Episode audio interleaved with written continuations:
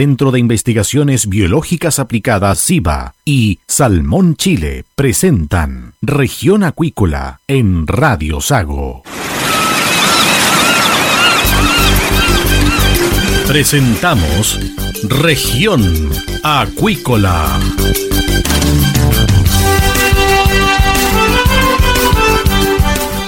Escuche desde ahora todas las novedades de las principales actividades económicas de la región de los lagos y con las voces de sus protagonistas. Región Acuícola. Es un programa producido por Radio Sago de Puerto Montt, 96.5 FM y transmitido a través de la red informativa del sur SIVA, Ciencia Aplicada en Acuicultura. Contamos con un capital humano avanzado y equipamiento especializado. Nuestro compromiso, entregar confianza y calidad para una acuicultura sustentable. SIVA, Centro de Investigaciones Biológicas Aplicadas. Visítanos en www.siva.cl.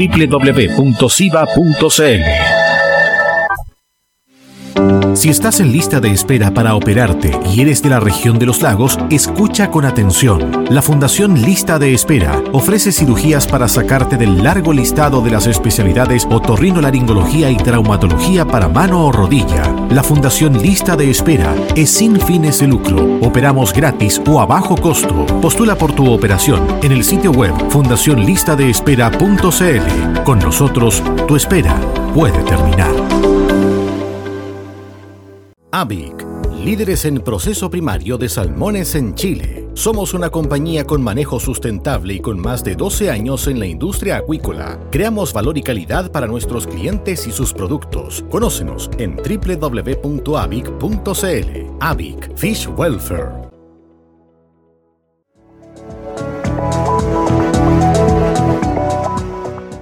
Ya estamos en el aire acá en Región Acuícola, en Radio Sago, y tenemos a nuestro invitado del día de hoy, Héctor Basigalupo, gerente general de Zona Pesca.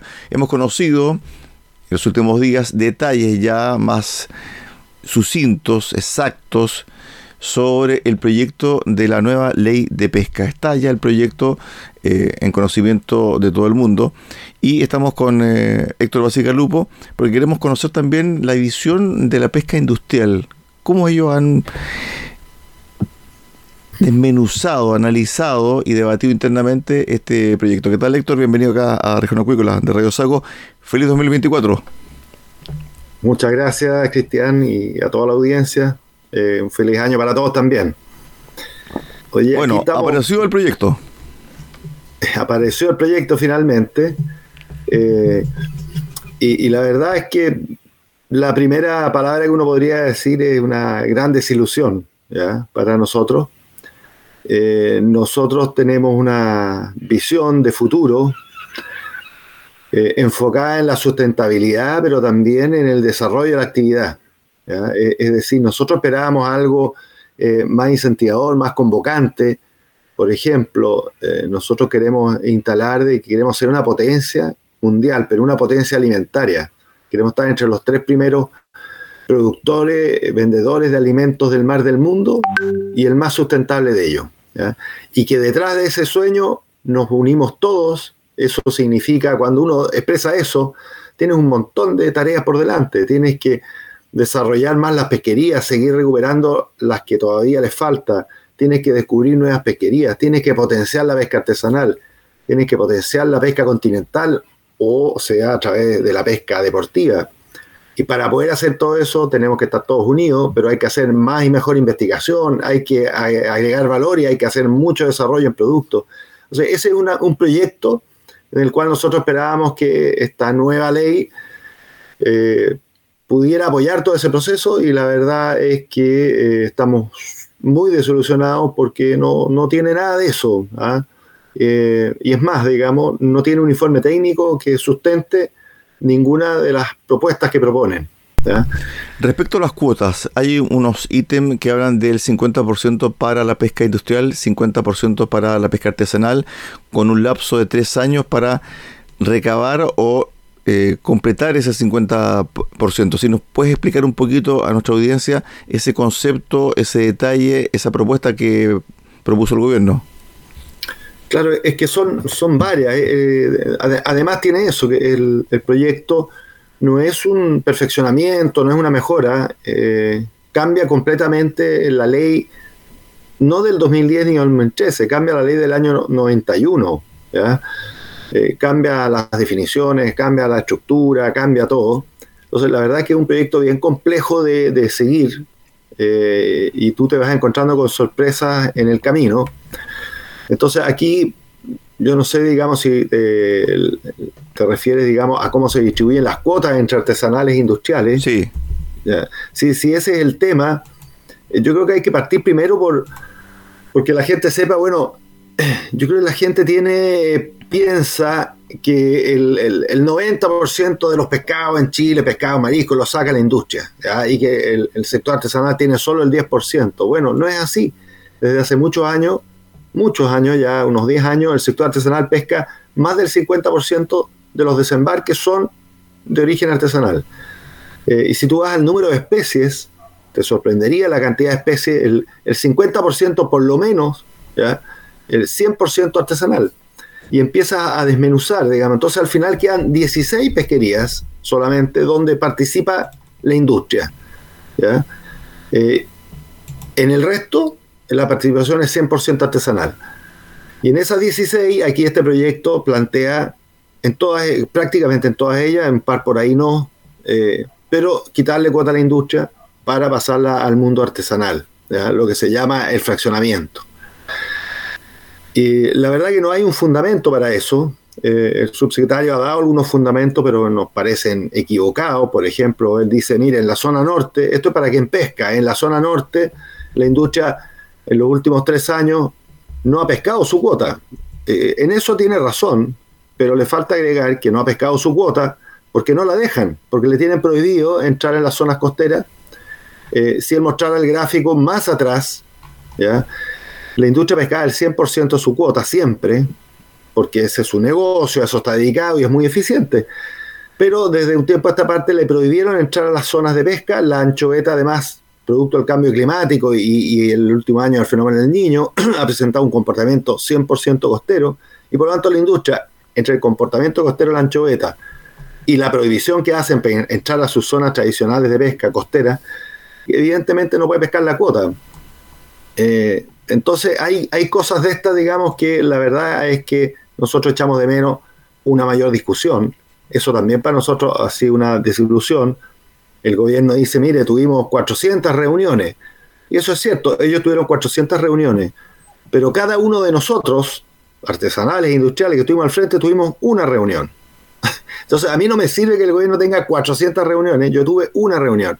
Y de esa reunión que yo tuve con el gobierno, no acogieron nada de lo que planteamos, no tuvimos un feedback, eh, que creo que es indispensable tener un feedback que nos diga, mire, de los planteamientos suyos, estos nos parecen buenos, estos nos parecen malos, y podamos tener una segunda discusión, por qué son buenos, por qué son malos, de los planteamientos que hicieron los demás. No, vamos a incorporar esto porque es bueno y lo podamos discutir. Eh, nosotros creemos mucho en el diálogo, estamos convencidos que conversando en forma razonable, con argumentos técnicos arriba de la mesa, siempre vamos a llegar a buenos acuerdos. Entonces, esto de no conversar nos parece mal, nos parece una desilusión. Esperamos que esto se revierta en el Parlamento eh, tenemos esperanza, digamos, hacer un buen diálogo en el Parlamento. Estamos, nosotros vamos a participar en todas las instancias que, nos soliciten porque esa es la forma de hacerlo. A ver, respecto al tema de las cuotas, hay un párrafo, el párrafo 2, dice régimen de acceso industrial de desarrollo incipiente. Declaración de régimen de desarrollo incipiente. El régimen de desarrollo incipiente será declarado por decreto dictado por el Ministerio de Economía, Fomento y Turismo, suscrito bajo la fórmula por orden del presidente de la República en aquellas unidades de pesquería en que se pueda fijar una cuota global de captura en la que no se hayan realizado desembarques o el promedio de los últimos tres años de estos haya sido menor al 20% del promedio de la cuota global en los últimos tres años. Y aquí viene la precisión. Efectos de la declaración de régimen de desarrollo incipiente. Declarado el régimen, por decreto, de desarrollo incipiente, el 50% de la cuota global de captura de la unidad de pesquería se subastará y el otro 50% se deberá reservar para ser extraída por el sector pesquero artesanal por un periodo de tres años. Esto me parece a mí que hay una desigualdad. Si bien los números, si bien los números son exactos, pero también aquí hay una desigualdad en términos de distribución, porque no es lo mismo entregarle a, la, a la, pesca artesanal el 50% que a la pesca industrial para una especie que en definitiva tiene más trabajo o da más trabajo en la pesca industrial. No sé si me explico con respecto a este punto, Héctor. Sí, sí, no, perfecto. Muy, muy buen punto, porque, por ejemplo, ese eh, no está dentro de los grandes puntos que llaman la atención en el inicio de la discusión. Entonces, esto es lo que yo le decía, van apareciendo cosas, y este es un muy buen ejemplo que destaca usted, porque la pesquería de desarrollo incipiente hasta aquí era cuando eh, era un incentivo para ir a buscar nuevas especies y desarrollar nuevas pesquerías. Imagínense lo que necesita el país eso. Nosotros hoy día pescamos en una fracción muy menor de, de la costa. Y si nosotros queremos, en, en, este sueño que tenemos nosotros, ser una potencia alimentaria, tenemos que buscar nuevas pesquerías y hacerlo en forma sustentable. Entonces, en, el, en la ley anterior había un incentivo para hacer eso, para que la gente fuera, investigue, invierta su capital, arriesgue su capital, traiga tecnología y descubra una nueva especie y, no, y nos enseñe cómo podemos empezar a capturarla y a desarrollar esa actividad. ¿Por qué? Porque le dejaban el 10% de la cuota al, descubridor, digamos, y el otro se licitaba. Ahora le van a dar inmediatamente el 50% a la pesca artesanal. Entonces, ¿qué incentivo tengo yo para ir a descubrir una nueva pesquería cuando todo mi esfuerzo se lo, vaya, va a dar el otro sector que no ha participado, digamos, ni, ha hecho ningún esfuerzo, ni ha arriesgado nada? Entonces, este es un ejemplo de cosas que eh, a nosotros eh, creemos que aquí hay, hay un sesgo evidente eh, y, y, que desincentivan en vez de incentivar un desarrollo del sector pesquero. ¿ya? Lo mismo en el, en el, resto de las pesquerías, porque esto al final es un fraccionamiento, pero sí. que está encubierto en otro artículo. Y un fraccionamiento donde le dan el 50% a la pesca artesanal, eh, un, sector, digamos, en, en, este caso, en esa pesquería nueva, que, que, tenía cero, que no hizo ningún esfuerzo y se va a llevar el 50% para empezar. En las otras pesquerías, eh, nosotros también decimos, mire, la pesca industrial hizo el esfuerzo, eh, se ajustó, nosotros teníamos 700 naves, hoy día tenemos 100 naves. Ese ajuste ha sido muy doloroso porque significa menos barcos y eso significa menos empleo, significa menos plantas, significa menos empleo. Todo eso lo hizo la industria con costo propio, asumiendo las pérdidas durante 10 años, pero logramos empezar a recuperar las pesquerías. Y hoy día tenemos dos tercios de las pesquerías, medida el número, dos tercios en el óptimo biológico y otras cuatro, con lo cual llegaríamos a 14 de 16 pesquerías que tienen más biomasa que antes. Y entonces el premio que nos dan por, por hacer este buen trabajo de sustentable es decir, mire, les vamos a quitar cuotas en, todas ellas. Cuando se la vamos a dar al sector artesanal, nosotros decimos, mire, el sector artesanal debería recorrer el mismo camino. Hay muchas pesquerías artesanales que tienen sobreesfuerzo de pesca. Hay otras donde hay pesca ilegal. Hay otras que tienen otro problema. No tienen, ninguna tiene certificación de sustentabilidad. La gran mayoría no certifica los desembarques. Entonces, lo que nosotros planteamos es, resolvamos esos problemas, hagamos sustentable, potenciemos a los pescadores que pescan de verdad y que hacen pesca legal, y después de eso, si les falta, conversemos. Pero no empezar a, a, a quitarle cuota al, al, que lo está haciendo bien para darle un sector que tiene todos estos problemas que yo numero antes de ver si necesitan o no necesitan. Ahora, revisando también el texto, uno echa de menos una suerte de cooperativas, no sé si el término calza, para el sector artesanal, porque muchas veces hay una eh, digresión dentro del mismo sector y hay unas complejidades internas que hacen imposible, por ejemplo, capturar el 50%. Además, también no tienen los recursos necesarios eh, para aquello. Eso se podría subsanar a través de cooperativas. Se ha intentado, por ejemplo, eh, en otros rubros del país, pero son escasos los éxitos. Por ejemplo, en el ámbito lechero, por ejemplo, la cooperativa Colum es una eh, de los casos de estudio porque se ha mantenido en el tiempo. Pero por de pronto uno echa de menos también cómo potenciar el sector artesanal desde la unión y también desde la modernización, porque una cosa es entregarle a un sector porque, no sé, desde el punto de vista de la actividad social que realizan, por la pertenencia, por un tema ancestral, todos estos argumentos que hemos conocido y oído en el último tiempo. Pero otra cosa muy distinta es la modernización que tiene que tener un sector que a su vez también el país dice queremos transformarnos en potencia alimentaria. Exacto, es, eh, usted da de nuevo da en el foco, que es lo que nosotros quisiéramos escuchar en la discusión, ¿ya? ¿Cómo modernizamos ¿Cómo potenciamos el, mundo de la pesca artesanal? ¿Qué necesitan ellos realmente para que esto ocurra? Eh, y ahí pongo un caso que eh, lo tomo de, alguna de lista de, su comentario. Hoy día eh, hay ciertas pesquerías donde el pescador artesanal le cede la cuota a la industria. Y a algunos parlamentarios eso no les gusta y, lo están bueno, está prohibido en la ley, salvo las pesquerías de la zona sur austral, pero que le ponen un límite de tiempo. Entonces ahí hay que hacer una discusión de fondo, bien de fondo, porque hoy día el pescador, si él sale a pescar, corre riesgo, arriesga capital y después de todo eso vende, gana algo así como 100 pesos por kilo. Si él le vende a la industria su cuota, gana entre 300 y hasta 600 pesos por kilo, sin salir a, pescar, sin arriesgar. Entonces, eh, ¿quién es uno para decirle, mire, no, no, no, no venda, no ceda, usted tiene que ir a pescar y ganar menos? Eh, esas discusiones hay que hacerlas, pero hay, que hacerlas en serio, sin ideologismo.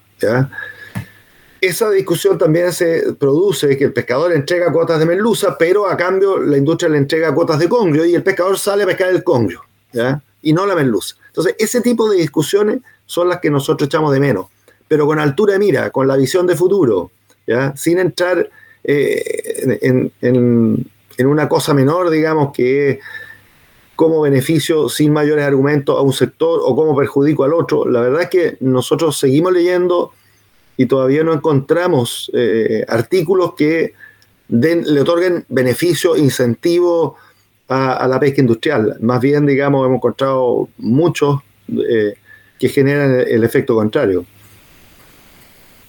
Ahora bien, en los últimos días hemos eh, conocido también detalles de reuniones del el gobierno, representante del gobierno, en este caso ministro, con representantes de un sector acuícola. Se dice que no está dentro de la ley del lobby, que son conversaciones. ¿Esas conversaciones en algún momento ustedes las sostuvieron de, esta forma o tuvieron que pedir horas, se demoraron en entregarle citas, etcétera? Mire, nosotros eh, tenemos modelo de prevención del delito implementado y por lo tanto todas las reuniones las pedimos por ley de lobby. En el caso del ministro le pedimos cinco reuniones al ministro y no nos recibió nunca. Eh, lo que resulta extraño, digamos, si se está eh, realizando, desarrollando, elaborando una ley de pesca que va a marcar el futuro, lo mínimo es que el ministro eh, se reuniera y, no lo hizo. Sin embargo, sí se reunió con una empresa noruega, que es la que propugna las licitaciones en el sector, y esas licitaciones hoy día se ven reflejadas en la ley de pesca. Pero en el caso nuestro, le reitero, con el ministro no pudimos reunirnos, con el subsecretario sí nos reunimos en varias ocasiones, pero porque tenemos muchos temas, él, maneja todo, no solo la ley de pesca. Respecto a la ley de pesca, tuvimos, como le digo yo, Hubo siete reuniones con la industria, hubo más de 200 con la pesca artesanal, pero con cada una de las organizaciones fue una reunión. O sea, con, la zona pesca del norte, por decirlo, una reunión. Con la zona pesca del sur, una reunión. Con nosotros, una reunión. Lo que nosotros encontramos muy insuficiente. Ahora, respecto a la tramitación, el gobierno se demoró dos años en presentar el texto. La discusión, lo más probable es que se demore dos años y un poquito más, por lo tanto va a estar lista para el futuro gobierno. ¿Tú crees que dentro de estos dos años puede haber un, un acuerdo, ¿cierto? un consenso entre las partes para llegar a un texto armónico, equilibrado, teniendo presentes las fuerzas que hay dentro de la Cámara de Diputados, no tanto así en el Senado, pero sí en la Cámara de Diputados, que hay un fraccionamiento de la clase política? Eh, a ver, lo primero que tendría que haber un, cambio de disposición, un cambio a, conversar, ¿cierto? que, en este momento nosotros en el gobierno no lo vemos, Eh, en el Parlamento está recién empezando y claro, como bien dice, eh, está difícil, los proyectos de ley en general toman largo tiempo y, y esto es un proyecto difícil, muy difícil, muy complejo. Mira, es más, dentro del proyecto ellos crean eh, el fondo de la pesca artesanal. Yo en general nosotros no quisiéramos referirnos a los temas artesanales, salvo cuando estén en, estrecha relación con lo que hacemos nosotros y, para bien o para mal. Pero el fondo de la pesca artesanal eh, por sí solo es casi un proyecto de, por decirlo, de, reforma de pensiones, ¿cierto? Eh, y eso va a generar una gran discusión. En la sala del lado se está viendo la reforma de pensiones y esto habría que ver si conversa con eso o no. ¿Cómo se, puede crear eh, una solución al tema de las pensiones, a la pesca artesanal, pero no a los agricultores, no a los mineros, no a los comerciantes, no a los empleados públicos. Eh, y, entonces, yo no sé si, si, ese tipo de cosas, que tiene mucha la ley, muchos detalles, muchas cosas que van a tener, aquí esta ley va a tener que ir a la Comisión del Trabajo, va a tener que ir a la Comisión de Hacienda, a la Comisión de Economía, a la Comisión de Medio Ambiente, eh, a la Comisión de Seguridad por, los temas de marítimo. Por lo tanto, eh, vamos a ver eh, la velocidad con que esto surge y sin duda, como, como bien dices tú, aquí ayudaría mucho conversar y llegar a acuerdos. Pero para eso hay que juntarse a conversar sobre una base de fundamentos técnicos. Si ese, para nosotros eso, eso marca, si, nosotros tuviéramos por delante un informe técnico que diga esto es lo bueno, sobre esa base podemos avanzar. Si es sobre slogans preconcebidos, ideas preconcebidas, que es lo que a nosotros nos parece que el gobierno tenía una idea preconcebida y tuvo 400 reuniones, pero mantuvo las ideas que ya tenía. Entonces, eh, nos gustaría escuchar cuáles ideas fueron acogidas realmente de todo lo que se les planteó y cuáles son los argumentos por los cuales desecharon algunas ideas y acogieron otras. Eso no está, no se ha explicado.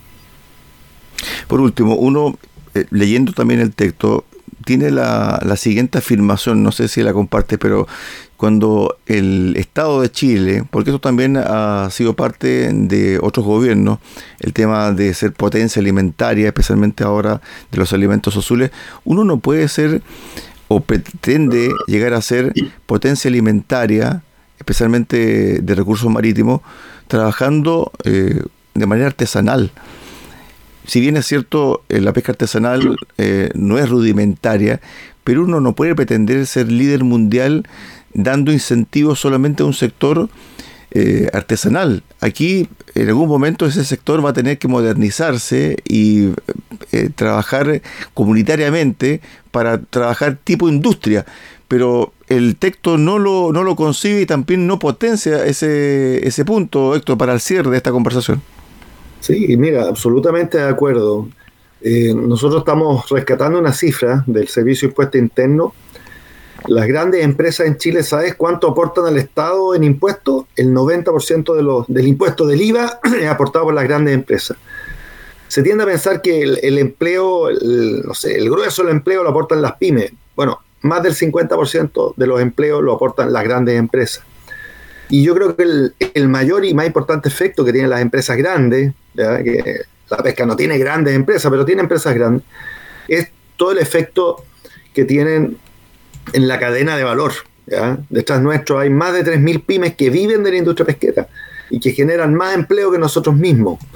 Y eso las empresas grandes lo empujan. Por lo tanto, yo estoy completamente de acuerdo contigo en que aquí hay que modernizar, hay que formalizar, eh, si queremos ser potencia alimentaria, tenemos que competir con los, con los mejores países del mundo. Eso tenemos que competir en tecnología, en capital, en desarrollo de mercado, en desarrollo de productos.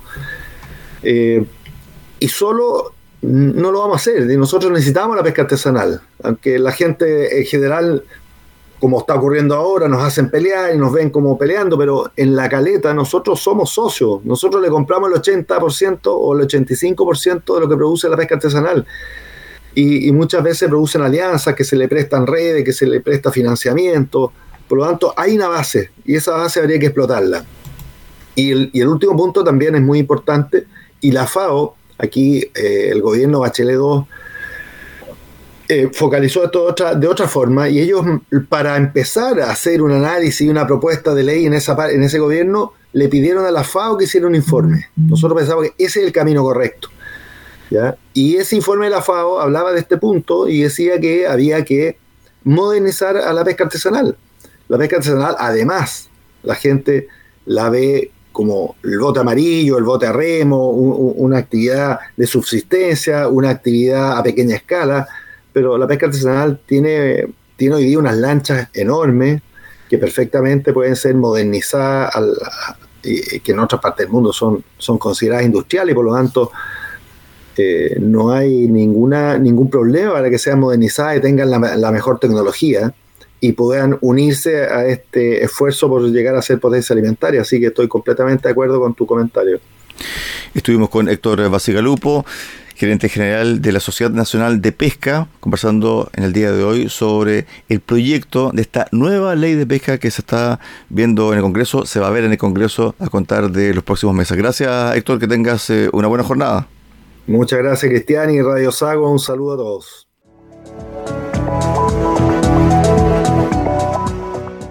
Hacemos un alto acá en Región Acuícolas en Radio Sago y volvemos con el cierre del programa del día de hoy. SIVA, Ciencia Aplicada en Acuicultura. Contamos con un capital humano avanzado y equipamiento especializado. Nuestro compromiso, entregar confianza y calidad para una acuicultura sustentable. SIVA, Centro de Investigaciones Biológicas Aplicadas. Visítanos en www.siva.cl. Si estás en lista de espera para operarte y eres de la región de los lagos, escucha con atención. La Fundación Lista de Espera ofrece cirugías para sacarte del largo listado de las especialidades otorrinolaringología y traumatología para mano o rodilla. La Fundación Lista de Espera es sin fines de lucro. Operamos gratis o a bajo costo. Postula por tu operación en el sitio web fundacionlistadeespera.cl. Con nosotros, tu espera puede terminar. AVIC, líderes en proceso primario de salmones en Chile. Somos una compañía con manejo sustentable y con más de 12 años en la industria acuícola. Creamos valor y calidad para nuestros clientes y sus productos. Conócenos en www.avic.cl. AVIC Fish Welfare.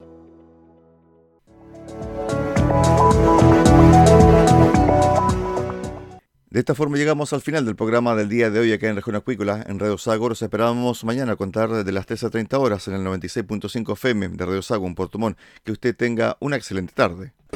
SIVA, Ciencia Aplicada en Acuicultura. Contamos con un capital humano avanzado y equipamiento especializado. Nuestro compromiso, entregar confianza y calidad para una acuicultura sustentable. SIVA, Centro de Investigaciones Biológicas Aplicadas. Visítanos en www.siva.cl. AVIC, líderes en proceso primario de salmones en Chile. Somos una compañía con manejo sustentable y con más de 12 años en la industria acuícola. Creamos valor y calidad para nuestros clientes y sus productos. Conócenos en www.avic.cl. Avic Fish Welfare.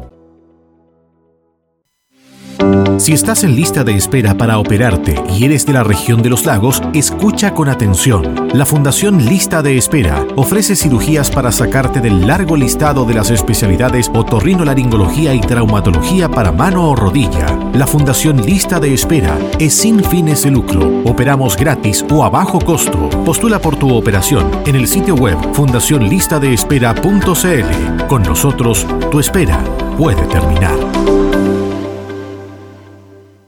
Centro de Investigaciones Biológicas Aplicadas CIBA y Salmón Chile presentaron Región Acuícola en Radio Sago.